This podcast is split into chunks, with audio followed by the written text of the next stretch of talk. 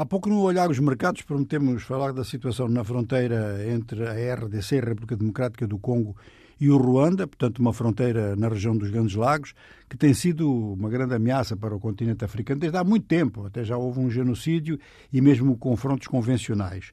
O risco é o regresso aos confrontos convencionais, que serão evitados se as grandes potências e as Nações Unidas tiverem argumentação e meios para impedir isso. Porque o exército do Ruanda teria, a sua força antiaérea, teria atingido um Sukhoi 25 da Força Aérea da RDC. Ora, o governo de Kinshasa diz que é uma grave violação da soberania congolesa, porque o Sukhoi estaria no espaço aéreo congolês. A versão de Kigali é outra, que o avião teria entrado no espaço aéreo ruandês. Não é a primeira vez que há problemas deste tipo, mas é a primeira vez que um Sukhoi 25 é atingido. Não há assim muitas informações do que é que aconteceu exatamente, como é que foi atingido e o que é que atingiu.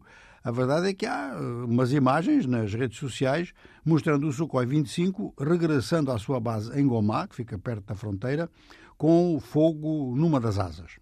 Agora, aqui o problema é que realmente isto é uma escalada em relação aos apoios que o Ruanda dá ao M23. Esses apoios são confirmados pelas Nações Unidas, pelos Estados Unidos e pela França. Não é apenas a RDC que reclama. E houve um acordo, o Acordo de Luanda, que previa a retirada do M23 de diversas localidades e o M23 não retirou. Fez algumas movimentações, mas voltava sempre ao ponto de partida. E isto foi interpretado em Kinshasa como má vontade por parte do Ruanda. E o Ruanda, por outro lado, disse que o Congo se estava a retirar das negociações. O facto é que as patrulhas de fronteira aumentaram muito, com receio de que o M23 venha a receber mais equipamento do lado ruandês da fronteira.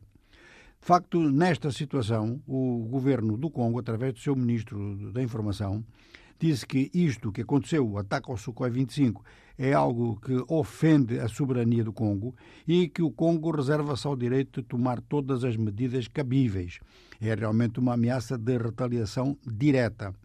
A guerra que está em andamento no leste do Congo não é apenas uma guerra em relação ao M23, há outras milícias que também estão envolvidas e há, além das Nações Unidas, do Exército do Congo, do Exército do Ruanda e do M23, há então a Força de Intervenção Este-Africana, composta por tropas do Quênia e por tropas do Burundi, que, enfim, tem sido inclusive objeto de manifestações de desagrado por parte de entidades da sociedade civil da área do sul do Kivu. A ameaça que há neste momento é um desafio diplomático muito grande para as potências que têm influência na área, sobretudo os Estados Unidos e a França. Se forem capazes de impedir, tudo bem, se não forem capazes de impedir, duas coisas podem acontecer. Se a RDC, depois de ter feito a ameaça de retaliação, não fizer nada, considera-se internacionalmente e no local, e isso é mais grave ainda, que a RDC está com receio de um confronto direto com o Ruanda. Se fizer alguma coisa, vai provocar resistência da parte do Ruanda e temos outra vez então os Grandes Lagos em fogo. O avião Sukhoi 25 é um velho avião de combate que foi várias vezes reparado e é de origem da antiga União Soviética ainda.